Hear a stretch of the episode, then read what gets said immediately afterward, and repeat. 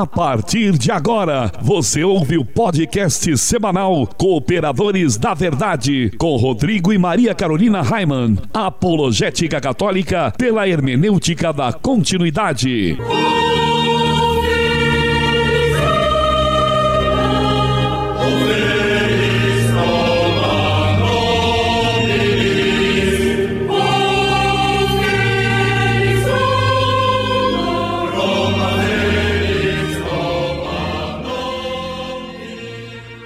Olá, amigo ouvinte, paz e bem.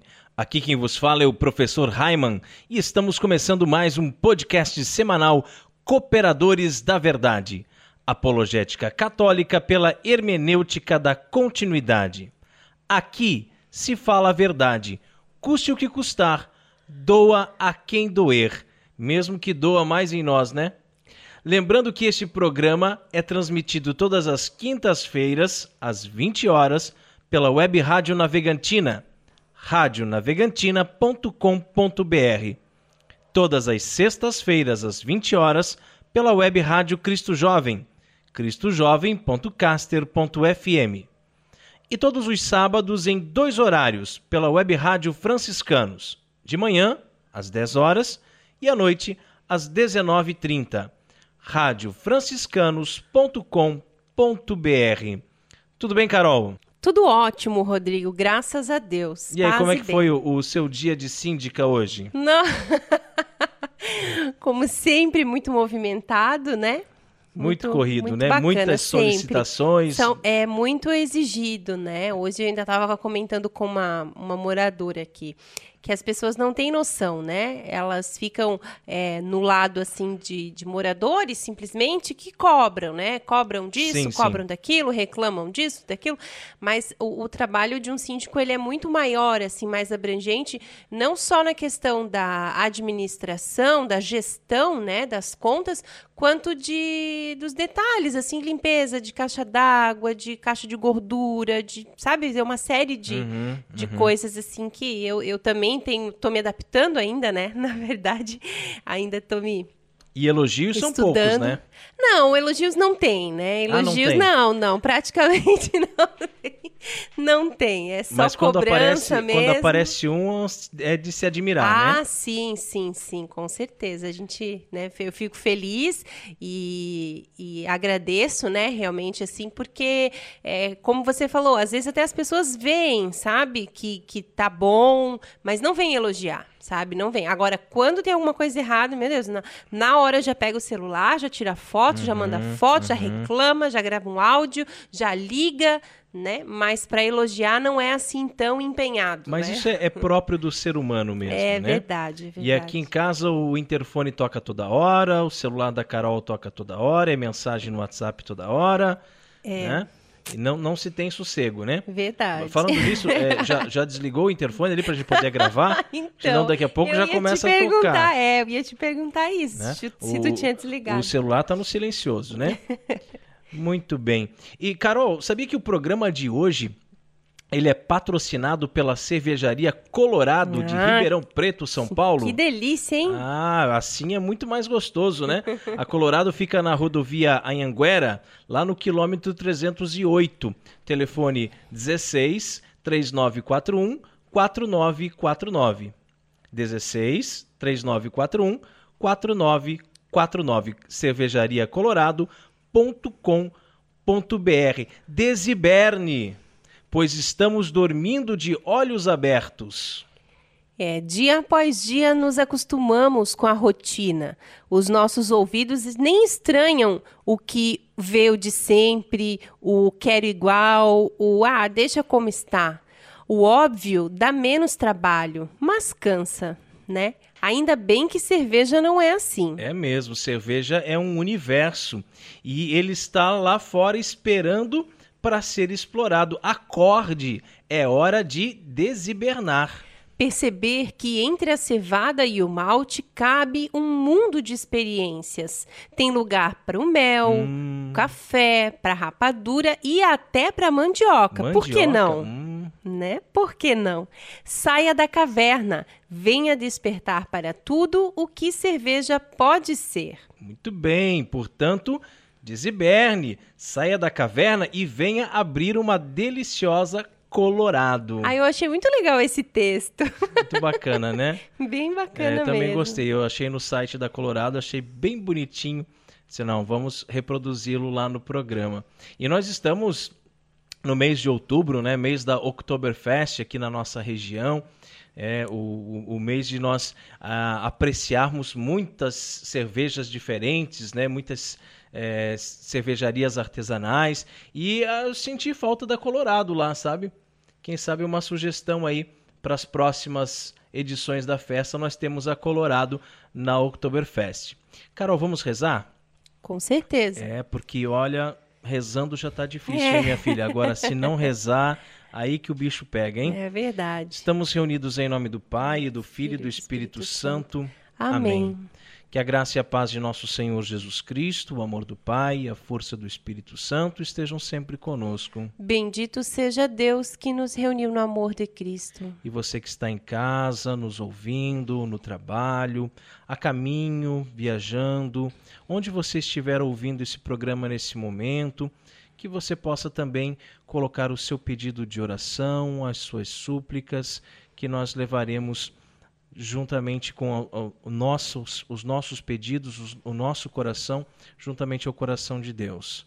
Pater noster qui es in celis, sanctificetur nomen tum, advenia regnum fiat voluntas tua sicut in cielo et in terra. Panem nostrum quotidianum da nobis hodie, et dimitis nobis debita nostra, sicut et nos dimittimus debitoribus nostris, et ne nos inducas in tentationem, se libera nos a malo. Amém. Ave Maria, gratia plena, Dominus tecum, benedicta tu in mulieribus et benedictus fructus ventris tui, Iesus. Santa Maria, Mater Dei, ora pro nobis peccatoribus, nunc et in hora mortis nostri. Amém. Gloria Patri et Filio et Spiritui Sancto, sicut erat in principio et nunc et semper et in saecula saeculorum. Amém. Senhor, fazei de mim um instrumento de vossa paz. Onde houver ódio, que eu leve o amor. Onde houver ofensa, que eu leve o perdão. Onde houver discórdia, que eu leve a união. Onde houver dúvida, que eu leve a fé. Onde houver erro, que eu leve a verdade. Onde houver desespero, que eu leve a esperança. Onde houver tristeza, que eu leve alegria. Onde houver trevas, que eu leve a luz. Ó Mestre, fazei que eu procure mais. Consolar que ser consolado. Compreender que ser compreendido. Amar que ser amado. Pois é dando que se recebe. É perdoando que se é perdoado. E é morrendo que se vive para a vida eterna. Amém. Amém. E nós continuamos reunidos em nome do Pai, do Filho e do Espírito Santo. Amém. Amém. E hoje eu recebi uma boa notícia, Carol, que eu quero partilhar aqui com os nossos amigos ouvintes, que o nosso amigo Rogério de Pindamonhangaba vai vir para cá em dezembro para cooperar com a verdade. Uhum. Vai vir gravar um programa com a gente. Que bacana, Muito provavelmente né? no dia 12 de dezembro ele estará aqui para gravar conosco. Muito obrigado, Rogério, por ser esse cooperador da verdade, né? É, com o seu grupo no WhatsApp, que eu acompanho todos os dias, tão bel belíssimas mensagens que você tem mandado. Muito obrigado, meu amigo, e que ah, já dá um gostinho aqui para os nossos ouvintes, né? Que em dezembro ele estará aqui. Provavelmente esse programa só vai ao ar o ano que vem, né? Mas dia 12 de dezembro o Rogério está aqui gravando conosco. Cooperadores da Verdade é um podcast semanal que você pode ouvir em nossa página no Facebook, no SoundCloud ou ainda no meu site raiman.com.br. O programa é apresentado por mim e por minha esposa Maria Carolina e esporadicamente contamos com a participação de um ilustre colaborador da Verdade. O programa, como eu já falei lá no início, é transmitido por três web rádios. E se você que está nos ouvindo agora também tem uma web rádio e deseja transmitir esse nosso programa, nem precisa pedir autorização, viu? Pois o nosso objetivo é evangelizar e quanto mais pessoas forem alcançadas, melhor. É interessante apenas nos mandar uma mensagem lá na página do Facebook, que é facebook.com barra os cooperadores da verdade ou então no e-mail raiman@hotmail.com para que nós possamos divulgar o dia e o horário da transmissão. Muito bem, você pode mandar um e-mail também para os cooperadores da verdade gmail.com. E no quadro A Vida dos Santos, nós resolvemos começar falando dos santos doutores. É, você sabe que doutor da igreja é aquele cristão ou aquela cristã que se distinguiu por notório saber teológico em qualquer época da história.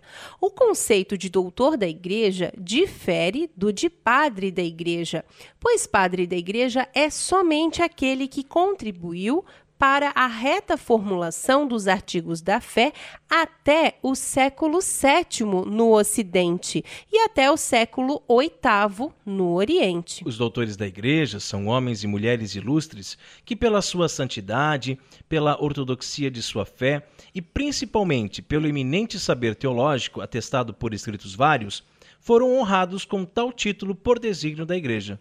No último programa, nós falamos de Santo Antônio de Pádua e de Lisboa.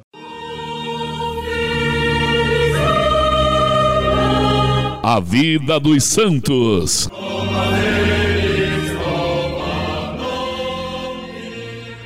Carol, quem foi o santo escolhido para o programa de hoje?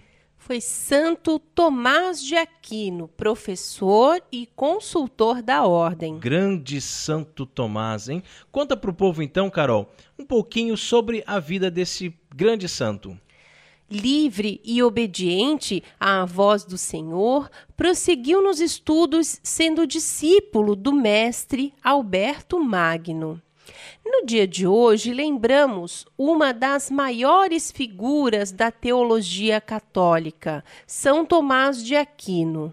Conta-se que, quando criança, com cinco anos apenas, Tomás, ao ouvir os monges cantando louvores a Deus, cheio de admiração, perguntou: Quem é Deus? A vida de santidade de Santo Tomás foi caracterizada pelo esforço em responder inspiradamente para si e para os gentios e a todos sobre os mistérios de Deus. Ele nasceu em 1225, numa nobre família, a qual lhe proporcionou ótima formação.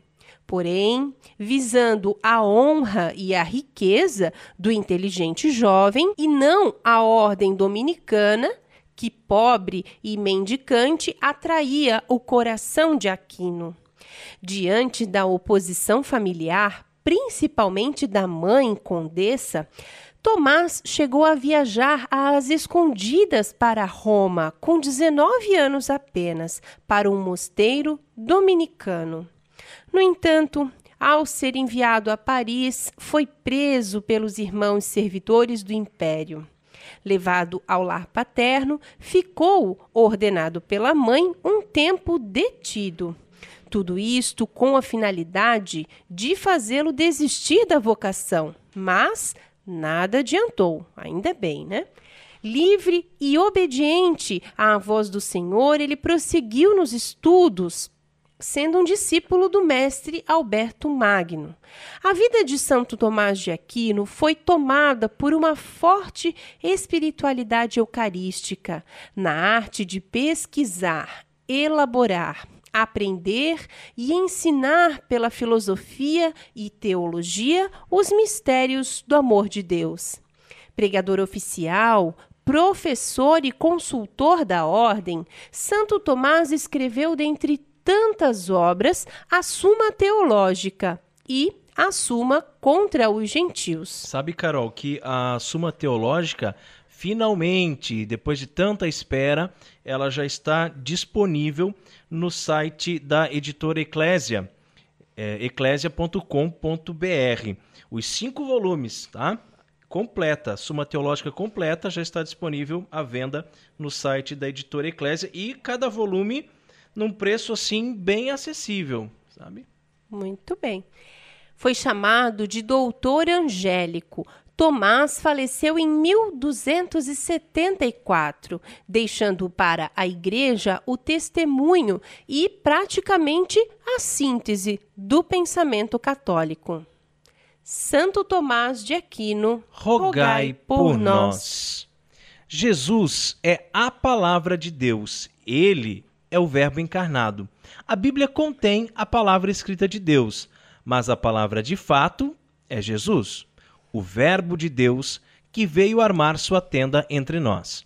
E neste quadro, iremos sempre meditar sobre uma passagem bíblica que pode ser tanto do Antigo como do Novo Testamento.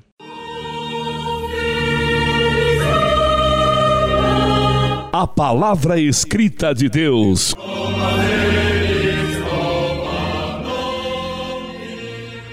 O Senhor esteja conosco. E Ele está no meio de nós. Proclamação do Evangelho de Jesus Cristo segundo Lucas. Glória a vós, Senhor. Naquele tempo, grandes multidões acompanhavam Jesus. Voltando-se, ele lhes disse: Se alguém vem a mim, mas não se desapega de seu pai e sua mãe, sua mulher e seus filhos, seus irmãos e suas irmãs, e até da sua própria vida, não pode ser meu discípulo. Quem não carrega sua cruz e não caminha atrás de mim, não pode ser meu discípulo. Com efeito, qual de vós, querendo construir uma torre, não se senta primeiro e calcula os gastos para ver se tem o suficiente para terminar? Caso contrário, ele vai lançar o alicerce e não será capaz de acabar. E todos os que virem isso começarão a caçoar, dizendo: Este homem começou a construir e não foi capaz de acabar. Ou ainda, qual o rei que, ao sair para guerrear com outro, não se senta primeiro e examina bem se com dez mil homens poderá enfrentar o outro que marcha contra ele com vinte mil? Se ele vê que não pode, enquanto o outro rei ainda está longe, envia mensageiros para negociar as condições de paz. Do mesmo modo, portanto, qualquer um de vós, se não renunciar a tudo que tem, não pode ser meu discípulo. Palavra da salvação. Glória, Glória a vós, Senhor. Senhor. Esse evangelho se passa exatamente no contexto de subida. Resoluto, nosso Senhor toma o íngreme caminho para Jerusalém, mas aparentemente os que sobem com ele não se dão conta do que o espera. Acompanham o Mestre, mas são incapazes de medir as reais consequências do seguimento. Seguem-no, é verdade, mas ainda não estão prontos para pagar o preço de serem autênticos discípulos. Porque falsos discípulos têm aos montes por aí. Pessoas que dizem-se seguidores de Jesus, mas que ainda não conseguiram compreender quais são as reais consequências do seguimento. Acham que seguir Jesus é seguir a modinha, é vestir aquela camisa com uma frase bonita, é postar uma foto ou uma frase ou um vídeo nas redes sociais, é ir na igreja no Carnaval com Jesus, na Cristoteca, no evento não sei das quantas, Cairós da Juventude, e pular, e dançar, e cantar, uh, glória, aleluia. E não percebem que para seguir Jesus é preciso saber morrer morrer para o mundo, para viver para Cristo. E isso tudo exige mudança de sujeito, mudança de comportamento. Você não pode dizer que segue Jesus e continuar sendo a mesma pessoa que você era antes. É necessário uma mudança de vida. Se Jesus não fez essa mudança de vida acontecer, então é uma falsa conversão. É só uma ilusão é, como eu já falei, uma modinha. Porque quando nós nos encontramos verdadeiramente com Jesus, existe essa mudança dentro de nós, essa mudança dentro do nosso coração. E que nós vamos ter atitudes diferenciadas, atitudes diferentes daquelas que nós tínhamos antes. E nós temos que estar preparados para sofrer. Porque seguir Jesus é saber sofrer. Seguir Jesus é estar preparado para o Calvário, para a cruz. Nem tudo vai ser confete, nem tudo vai ser aplauso, nem tudo vai ser glórias, aleluia. Vai ter muitos momentos escuros, muitos, muitas noites escuras da alma, muitos momentos de perseguição, e nós temos que estar firmes no propósito de sermos seguidores de Cristo. Por isso, Cristo, compadecido das multidões, interrompe sua caminhada, volta-se para elas e lança-lhes um importante apelo. Se não vos desapegardes, ele repete várias vezes, não podeis ser meus discípulos. As palavras do Mestre, evidentemente, não são pronunciadas apenas aos homens de sua época, mas a cada um de nós até os dias de hoje. Graças aos evangelhos, somos capazes de receber o eco deste ensinamento e também dentro de nós ele deve causar profundo impacto, provocando-nos a uma séria reflexão. Ser cristão, afinal, é coisa séria e não pode gloriar-se de levar este nome quem não se dispõe a tomar sobre os ombros o madeiro da cruz. E essa belíssima reflexão sobre a passagem do Evangelho que nós refletimos pode ser encontrada no site do Padre Paulo Ricardo, o opressor. É, o opressor morre, né? É.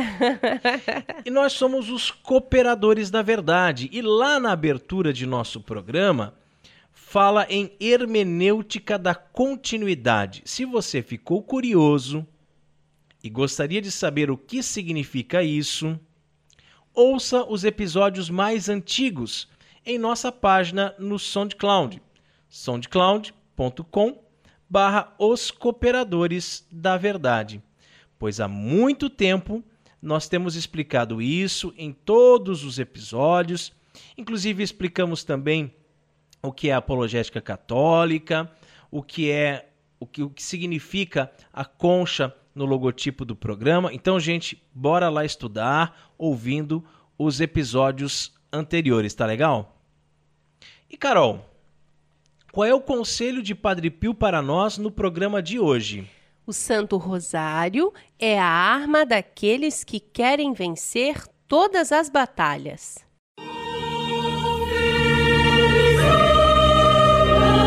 Orando com Padre Pio.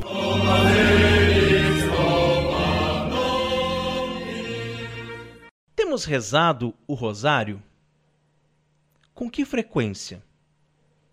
Nossa Senhora, em Fátima, pediu para rezarmos o rosário todos os dias. Mas temos rezado pelo menos o terço?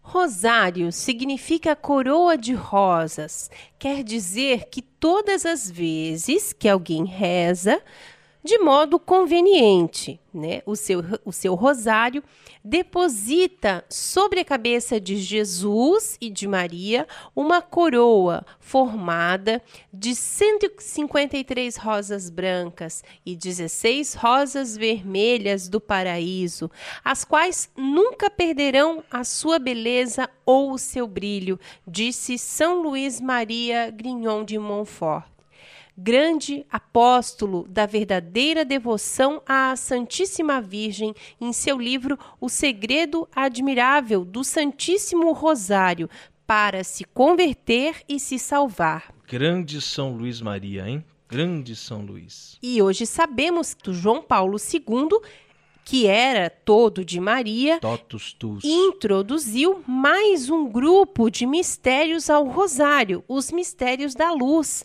Sendo assim, são mais 50 Ave-Marias, o que aumenta ainda mais o número de rosas desta tão insigne coroa. Lembrando que essas 50 Ave-Marias que foram introduzidas a mais, né, por São João Paulo II, elas não são obrigatórias, né? É facultativo. Você pode continuar rezando o seu rosário do modo antigo, com as 150 Ave-Marias. Por isso que a gente diz que quando se reza apenas 50 é um terço, né? Por isso a gente chama de terço. Agora, você pode também rezar as 200 Ave-Marias, incluindo aí os mistérios luminosos ou mistérios da luz. Dessa forma, uh, o terço já não seria mais terço, né, meu bem? Seria um quarto, né? é. né? Sabemos que os grandes santos sempre foram muito devotos da Santíssima Virgem e sempre viram no rosário uma arma poderosa contra o inimigo de Deus. As crônicas de São Francisco narram que um jovem religioso tinha o louvável costume de rezar todos os dias antes da refeição a coroa da Santíssima Virgem. Um dia, não sei por que imprevisto, deixou de fazê-lo. Tendo soado a hora do jantar, pediu a seu superior a permissão para recitá-la antes de se dirigir à mesa. Com esta licença, recolheu-se em seu quarto.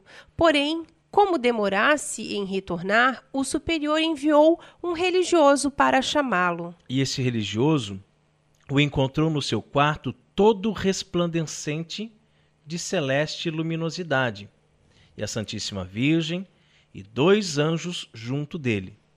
À medida que ele dizia uma Ave Maria, uma bela rosa saía de sua boca. Os anjos recolhiam as rosas uma após uma e as colocavam sobre a cabeça da Santíssima Virgem, que manifestava sua alegria com tais adornos. Dois outros religiosos, enviados para ver a causa da demora dos primeiros, presenciaram todo esse mistério, e Nossa Senhora só desapareceu quando a coroa foi inteiramente recitada. E se cada Ave Maria recitada é uma rosa que entregamos nas mãos de Nossa Senhora, assim formando uma bela coroa de rosas, e Padre Pio nos diz que o Santo Rosário é a arma daqueles que querem vencer todas as batalhas, certamente cada rosa é um golpe que damos no mal e no pecado. Está se vendo em situação de pecado? Reze uma Ave Maria. Está sentindo-se tentado? Reze uma Ave Maria. Está com medo, com dúvida, inseguro, com dificuldade? Reze uma Ave Maria. Está perdido, desnorteado, confuso, depressivo? Reze uma Ave Maria. Saboreie cada palavra da oração e medite profundamente cada mistério do Rosário e vais perceber que a cada Ave Maria, a cada rosa que é entregue a Nossa Senhora, você se torna mais forte, mais confiante, mais seguro e mais feliz. Que assim seja. Amém. Este programa tem o apoio da revenda Italínia de Itajaí. A Italínia é a maior rede de imóveis planejados do Brasil. Procure nossa loja e faça seu projeto com orçamento sem custo e sem compromisso. É isso mesmo, faça o projeto de seus móveis sem custo. A Italínia está localizada na rua Brusque, número 987, em Itajaí. Agende um horário, venha tomar um delicioso cappuccino conosco e confira a diferença do excelente atendimento que só a Italínia tem para você. Só a Italínia oferece suporte total e garantia de 5 anos. Realize seu sonho de ter móveis planejados que se adaptem perfeitamente à sua casa ou apartamento. Então você já sabe, móveis planejados é com a maior rede do Brasil. Italínia de Itajaí, Rua Brusque 987, telefone 3348 9047. 3348 9047. E se você também gostaria de anunciar a sua empresa no programa Cooperadores da Verdade, entre em contato conosco através da nossa página no Facebook ou por e-mail e ajude-nos a evangelizar. E você também pode fazer a sua doação de qualquer valor para nos ajudar a melhorar o nosso equipamento e a manter este programa no ar. Caixa Econômica Federal, Agência 1879, Operação 001, conta 10610-1. Deus abençoe você. E agora nós chegamos a um quadro que eu gosto muito aqui nos Cooperadores da Verdade, que é quando nós meditamos sobre São Francisco de Assis. Quantos belíssimos exemplos da vida desse santo podemos transpor para o nosso dia a dia, não é mesmo?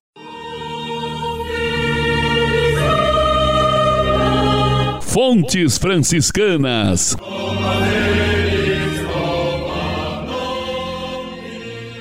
Hoje em dia, o que mais se vê são falsos pastores de comunidades eclesiais pseudo-evangélicas pedindo dinheiro a rodo, não é mesmo?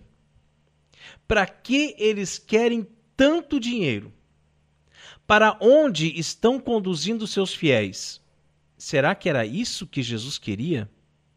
Será que foi para isso que o Verbo de Deus se fez carne? Será que estes pseudo-pastores não percebem que a cobiça é uma idolatria? O Decálogo fala em não desejar as coisas alheias. A cobiça. O texto no livro do Êxodo, capítulo 20, versículo 17 diz: Não cobiçarás a casa do teu próximo, não cobiçarás a mulher do teu próximo, nem o seu servo, nem a sua serva, nem o seu boi, nem o seu jumento, nem coisa alguma do teu próximo. E São Paulo, quando escreve aos Colossenses, no capítulo 3, versículo 5, diz que a cobiça é uma idolatria. Não podemos ter inveja das pessoas. Não podemos cobiçar nada do que é do outro. Pelo contrário, devemos ser gratos por aquilo que Deus nos dá. E aquilo que Deus nos dá deve ser o suficiente. Nos dias de hoje, vemos quanta ingratidão das pessoas para com Deus. Deus nos dá tantas coisas e sempre queremos mais. Nunca estamos satisfeitos. E a teologia da prosperidade que infestou as igrejas protestantes pentecostais a cada dia mais nos meios de comunicação tem ensinado isso como se Deus fosse um escravo que é obrigado a fazer todos os nossos caprichos, atender todos os nossos desejos. Eu levo a oferta na igreja e agora Deus está obrigado a me fazer prosperar, a me dar um carro novo, uma casa maior e etc. Como um gênio da lâmpada. Eita Deus! Que eu esfrego e ele aparece. E ao aparecer, ele está em dívida comigo e precisa realizar os meus pedidos, os meus desejos. É como um despacho de macumba, né? Uma oferenda para um orixá. Você faz a oferenda, no caso, em uma encruzilhada com farofa, galinha preta, cachaça, charuto, flores, velas, etc. E a divindade é obrigada a atender o teu pedido. Só que agora é mais fácil, não é mesmo? Não precisa mais da farofa, da galinha preta, da cachaça, do charuto, nada disso. Basta levar o dinheiro para a igreja. E tem umas que aceitam até cartão de crédito, né? Ou então, como alguns pregadores falam na TV, de preferência depositar direto na conta que está aparecendo no seu vídeo. E já colocam três ou quatro contas em bancos diferentes para facilitar a oferenda. E se você está desempregado, não tem problema.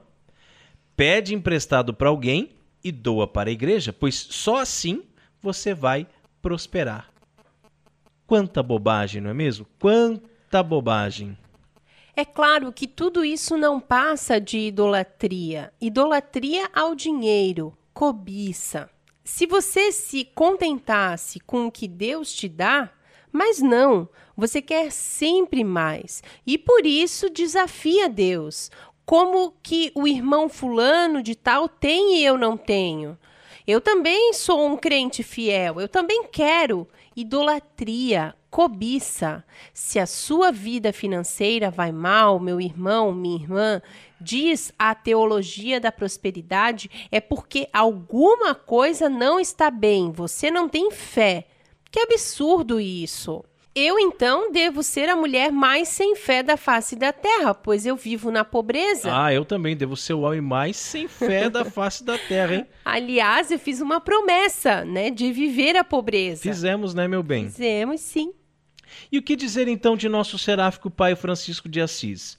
Ele que tanto amou a pobreza e que dizia ter se casado com ela, com a senhora dama pobreza. Será que ele era pobre porque não tinha fé? Francisco, ao contrário das pessoas que invejam os bens materiais dos outros, invejava a pobreza e sentia-se envergonhado sempre que via alguém mais pobre do que ele.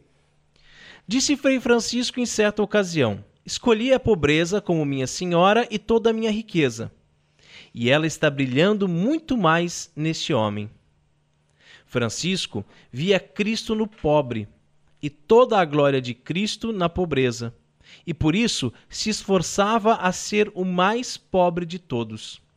Tomás de Celano profeticamente fala dos pastores da teologia da prosperidade que vemos em nossos dias, quando diz: Por que cobiças rendimentos, ó clérigo de nossos dias? Amanhã, quando só tiveres nas mãos os lucros dos tormentos, ficarás sabendo que rico de verdade foi São Francisco.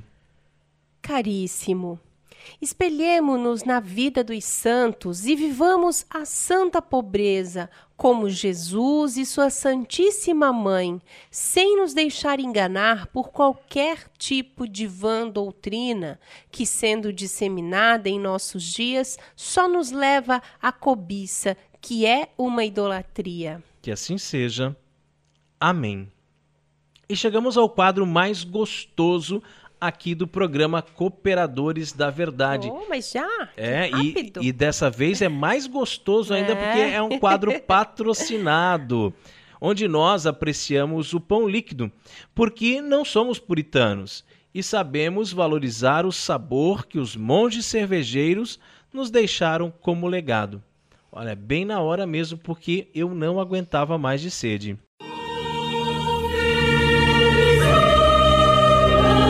Catolicismo e cerveja.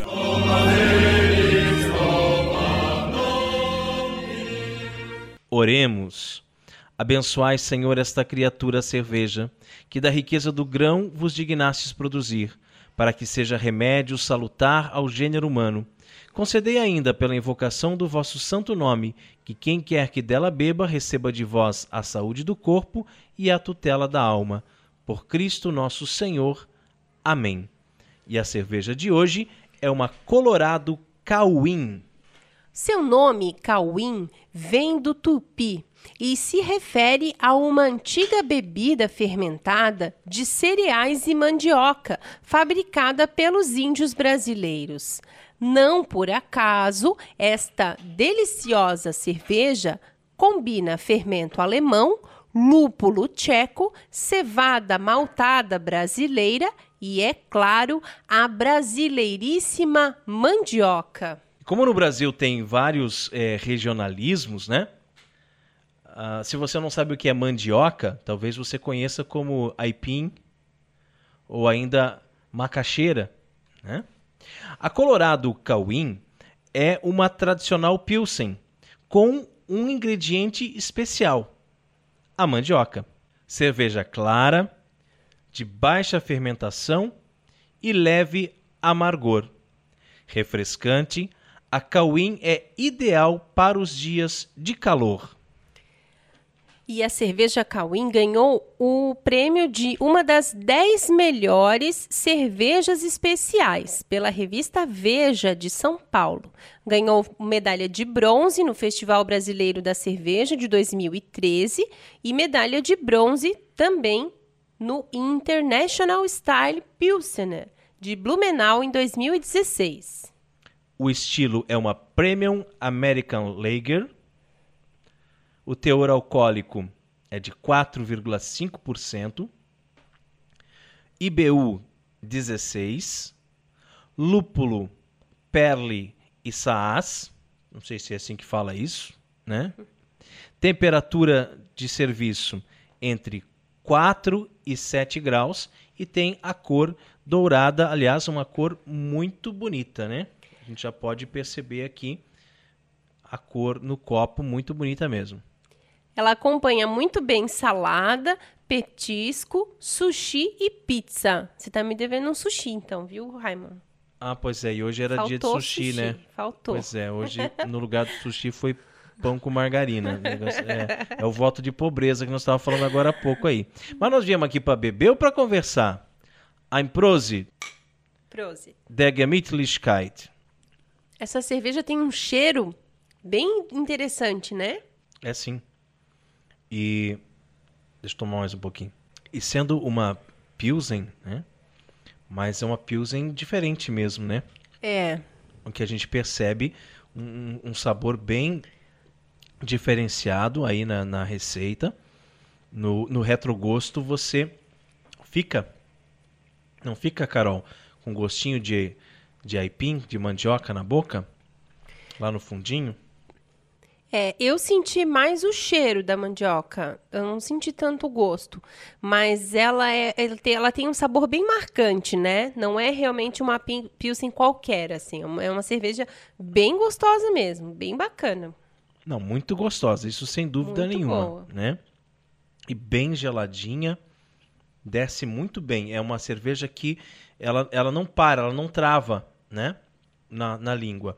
Você- ela desce muito bem, é uma cerveja muito boa. Eu tava bem curiosa para experimentar. E realmente muito, muito boa. E se você produz cervejas artesanais e gostaria de ter a sua cerveja degustada aqui no programa Cooperadores da Verdade, entre em contato conosco pela nossa página no Facebook ou no e-mail. E no quadro mais polêmico do nosso programa, hoje vamos falar sobre como os espíritas, que se dizem amiguinhos de Jesus, o veem de fato. Ai, ai, ai, ai, ai.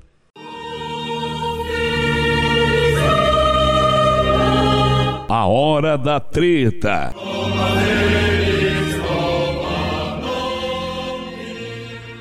Kardec e Chico Xavier dizem que Jesus não é Deus. Não é Deus? Não.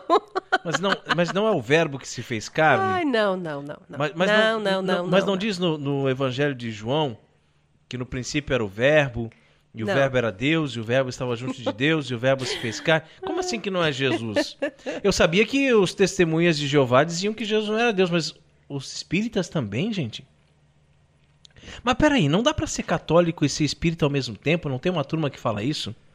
Olha, se você é daquele tipo de católico que no domingo vai à missa, mas quando tem algum problema, corre pro centro espírita, Pra tomar um passe, né? é, tom- tomar um passe.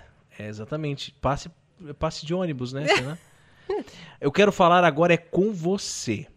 Se você acredita que Jesus Cristo é Deus, é impossível que ao final continue buscando o conselho de fantasminhas. Se uma pessoa se declara cristã, qual palavra deve ter mais peso para ela?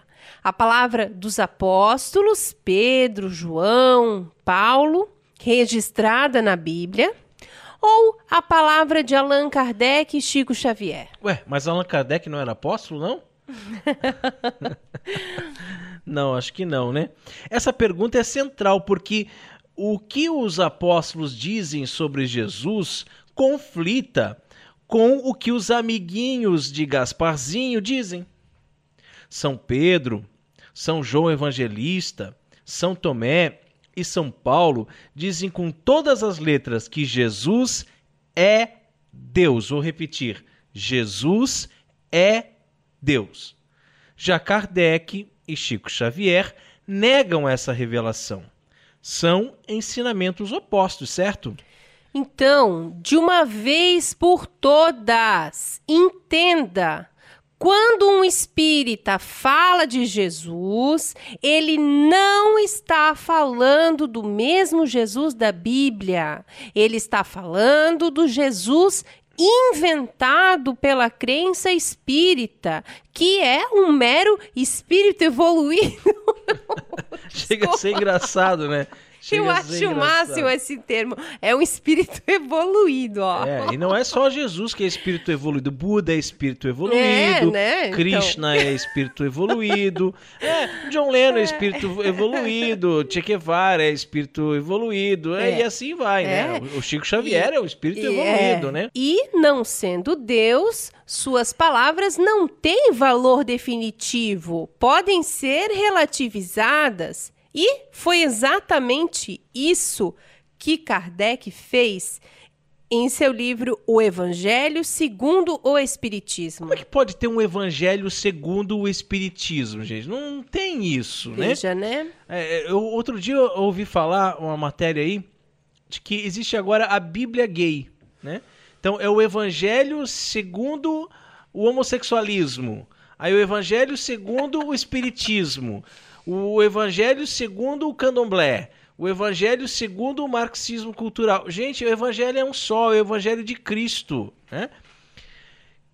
Quem Pedro, João, Tomé e Paulo diziam ser Jesus, Carol? Bom, vamos ler Vamos na Bíblia, entre né? aspas, né? Entre aspas, que foi exatamente isso que, né, que diz na Bíblia. Pela justiça do nosso Deus e Salvador Jesus Cristo. Segunda Pedro. E o Verbo estava junto de Deus e o Verbo era Deus. Evangelho de João. Capítulo 1. Meu Senhor e meu Deus. É o mesmo João no capítulo 20. Nosso grande Deus e Salvador Jesus Cristo. É a carta de Paulo a Tito. Grande Deus e Salvador. Como é que dá pra ficar na dúvida nisso, Pois né? é. E quem Kardec dizia ser Jesus? Ah, aí complica, né? Se Jesus ao morrer entrega sua alma às mãos de Deus, é que ele tinha uma alma distinta de Deus, submissa a Deus. Logo, ele não era Deus. É que ele não é Deus, mas apenas seu enviado, seu Messias e seu subordinado. Você pode encontrar nas obras póstumas Estudos sobre a Natureza do Cristo, ponto 3, edição da FEB, que é a Federação Espírita do Brasil, né? Agora, quem Chico Xavier dizia ser Jesus? Entre aspas também, viu? Do que posso pessoalmente compreender dos ensinamentos dos espíritos amigos. Consideramos Jesus Cristo como sendo espírito de evolução suprema, em confronto com a evolução dos chamados terrícolas, que somos nós outros. Não o Senhor do sistema solar, com todo o respeito que temos à personalidade sublime de Jesus, Ha, ha, ha, ha. Mas- Respeito, hein? mas consideramo-lo como supremo orientador da evolução moral do planeta. Isso entre aspas, viu? Então agora vem uma outra parte que diz que um grande engenheiro, Jesus era um grande en- engenheiro, Ah, tá. Não era carpinteiro? É.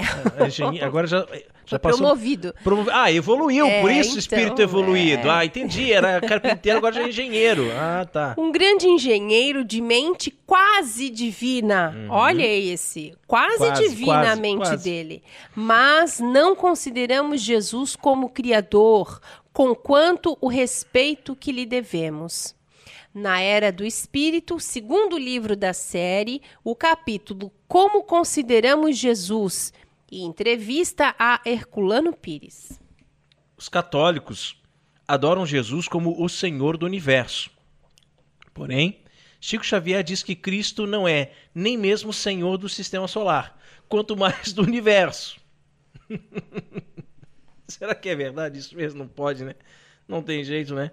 Amiguinhos, as fontes estão citadas e o Google tá aí para quem quiser conferir os textos e os seus contextos, né? Recapitulando, já provamos aqui que Chico Xavier, em dois de seus livros, demonizou o papado, difamou Santo Inácio de Loyola, desprezou a adoração eucarística e atacou a crença na Santíssima Trindade. E agora mostramos que o sujeito também negava que Jesus é Deus. Aí vem a pergunta: por que raios muitos católicos incensam esse cara como santo? É simples. É simples. Os textos de Xavier, que atacam frontalmente o catolicismo, são jogados para debaixo do tapete pelas lideranças espíritas, tá vendo? A, a estratégia é evitar a, a indignação e a rejeição dos católicos. Isso explica a razão de até mesmo muitos frequentadores assíduos de centros espíritas desconhecerem estes conteúdos. E olha só, Jesus não ressuscitou dos mortos? Ele não está sentado à direita de Deus Pai Todo-Poderoso? Né? Ele não subiu aos céus é, em carne e osso. Não, acho que isso tudo Ressur... é você só que acha. Acho só eu, né? É. Porque aqui diz que ele é um espírito evoluído. né? É. Se ele é um espírito evoluído, então ele morreu. O corpo dele foi enterrado em algum lugar, apodreceu, né? Os vermes comeram e só a alma dele que evoluiu, né? Segundo o conteúdo espírita, não é, é. verdade? Olha só o que diz o nosso amigo aí. Jesus... Amigo de quem? amigo da onça, Não. hein? o espírito amigo. Jesus, a porta. Kardec, a chave. Ai, é, o Chico Xavier escreveu isso, gente, na opinião espírita pelos espíritos Emanuel e André Luiz. Eu acho o máximo esses nomes. É, esses espíritos do capeta. Capítulo 2. Né? Capítulo 2, item 4 do livro, Espírito viu? Espírito do encardido. E o médium de Uberaba via o cristianismo pela lente embaçada de Kardec, que não era cristão, mas era apenas um gnóstico racista. É, racista, né? Porque muita gente não sabe. Mas quando o Kardec fala das reencarnações ele diz que se você for uma boa pessoa, praticou bem, você vai é, reencarnar num loirinho de olhos azuis, né? Mas se você foi mal, se você cometeu muitos crimes, você vai reencarnar num negro, num índio ou num chinês. Não sabia disso. É. As cartas estão na mesa. Amigo católico ectoplasmiano. Seja honesto intelectualmente. Tenha coragem de sair de cima do muro. Faça a sua escolha. Ou você é filho da Igreja Católica, ou você é ovelhinha de alma desencarnada. E assim, né, gente? Por favor. Esse, esse negócio de ficar postando frase de, de coisa espírita e é, é muito complicado isso, né? Muito, muito complicado. Muito complicado. O pessoal não tem noção, né? Mas enfim, nós queremos parabenizar o site O Catequista por mais essa belíssima reflexão. Obrigada pelo importante papel que vocês vêm desenvolvendo na internet. E a grande novidade é que o Catequista acabou de lançar um livro. E esse livro você não encontra só nas livrarias católicas, mas em todas as grandes livrarias do Brasil. Né? Que legal. As Grandes Mentiras sobre a Igreja Católica, o livro de O Catequista. Vale muito a pena, hein, gente? Vamos, vamos comprar, vamos ler. E agora a Carol tem um convite especial para você que mora em Itajaí região. Muito bem, eu quero convidar todos para participarem das Santas Missas no Carmelo de Itajaí. O Carmelo Santa Teresa e da Divina Misericórdia fica na rua Benjamin Constant, 425, no bairro Cabeçudas. De segunda a sexta-feira, todos os dias, às 5 horas da tarde. No sábado, às 5 e meia da tarde. E aos domingos, às 8 e meia da manhã. Muito bem, então rezemos a Virgem que nos proteja, nos guie e cuide do nosso apostolado. Ó Maria, Virgem Imaculada, saudamos-te e invocamos-te com as palavras do anjo, cheia de graça, o nome mais bonito com o qual o próprio Deus te chamou desde a eternidade. Cheia de graça és tu, Maria, repleta do amor divino, desde o primeiro momento da tua existência providencialmente predestinada para ser a mãe do Redentor e intimamente associada a ele no mistério da salvação. Na tua imaculada conceição resplandece a vocação dos discípulos de Cristo, chamados a tornar-se, com a sua graça, santos e imaculados no amor. Em ti brilha a dignidade de cada ser humano, que é sempre precioso aos olhos do Criador. Quem para ti dirige o olhar, ó Mãe toda santa, não perde a serenidade, por muito difíceis que sejam as provas da vida.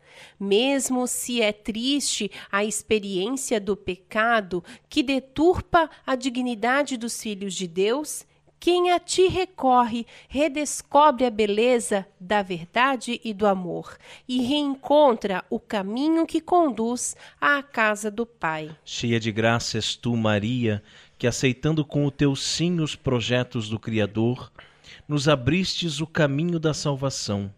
Na tua escola, ensina-nos a pronunciar também nós o nosso sim à vontade do Senhor, um sim que se une ao teu sim sem reservas e sem sombras, do qual o Pai Celeste quis precisar para gerar o homem novo, Cristo, único Salvador do mundo e da história. Dá-nos a coragem de dizer não aos enganos do poder, do dinheiro, do prazer, aos lucros desonestos, à corrupção e à hipocrisia, ao egoísmo e à violência. Não ao maligno, príncipe enganador deste mundo, e sim a Cristo, que destrói o poder do mal com a onipotência do amor.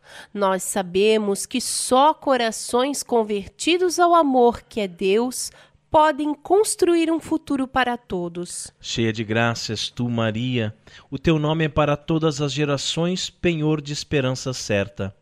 A esta fonte, à nascente do teu coração imaculado, voltamos mais uma vez peregrinos confiantes para aurir fé e conforto, alegria e amor, segurança e paz. Virgem cheia de graça, mostra-te terna e solicita aos habitantes desta tua cidade, para que o autêntico espírito evangélico anime e oriente os seus comportamentos. Mostra-te mãe providente e misericordiosa do mundo inteiro, para que, no respeito da dignidade humana e no repúdio de qualquer forma de violência e de exploração, sejam lançadas as bases firmes para a civilização do amor. Mostra-te, Mãe, especialmente de quantos têm mais necessidade, os indefesos, os marginalizados e os excluídos, as vítimas de uma sociedade que com muita frequência sacrifica o homem a outras finalidades e interesses. Mostra-te mãe de todos, ó Maria, e dá-nos Cristo, a esperança do mundo. Amém. Salve Regina, Mater Misericordiae, vita dulcedo espes nostra salve. A te clamamos, exulis filii Eve, a te suspiramos, gementes et flentes in ac lacrimarum vale. Eia ergo advocata nostra, illos tuos misericordis oculos ad nos converte, et Iesum benedictum fructus ventris tui, nobis pos hoc exilium ostendem. O clemens, o pia, o dulce Virgo Maria. Ora pro nobis Santa Dei Genitrix, o dignificiamus promissionibus Christi. Amém. Debaixo de vossa proteção nos refugiamos, Santa Mãe de Deus. Não desprezeis nossas súplicas em nossas necessidades, mas livrai-nos sempre de todos os perigos. Ó Virgem gloriosa e bendita. Amém. E chegamos ao fim de mais um programa Cooperadores da Verdade. Ah. Venha você também ser um cooperador. Eu ainda tô com um gostinho de aipim, de mandioca, né? Na boca. Ah, é, mas foi próxima, muito rápido esse próxima programa. vez, meu bem, tem que fritar um aipinzinho ah, pra tá. acompanhar. Não, a próxima vez tem que comprar sushi pra gente. Não, não... Deve, devendo... Ela disse que combina com sushi. Ah, tá, mas como é que eu vou apresentar o programa comendo sushi aqui? Eu já me atrapalho com aqueles pauzinhos, ainda mais aqui na frente do microfone. Mas um aipinzinho frito junto ah, com essa calwinha aqui, olha, tá vai bom. ficar muito bom, hein? Tá bom. Colabore com esse apostolado fazendo a sua doação para que possamos adquirir equipamentos melhores para manter este programa no ar. Segredo aqui, ó, para vocês, hein? Ainda estamos com equipamento emprestado. Contamos com a sua generosidade e também com a sua oração.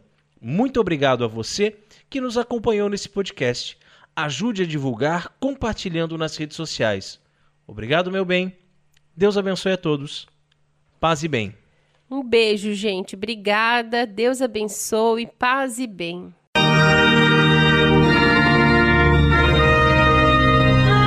Você ouviu Cooperadores da Verdade com Rodrigo e Maria Carolina Raimann. Apologética Católica pela hermenêutica da continuidade.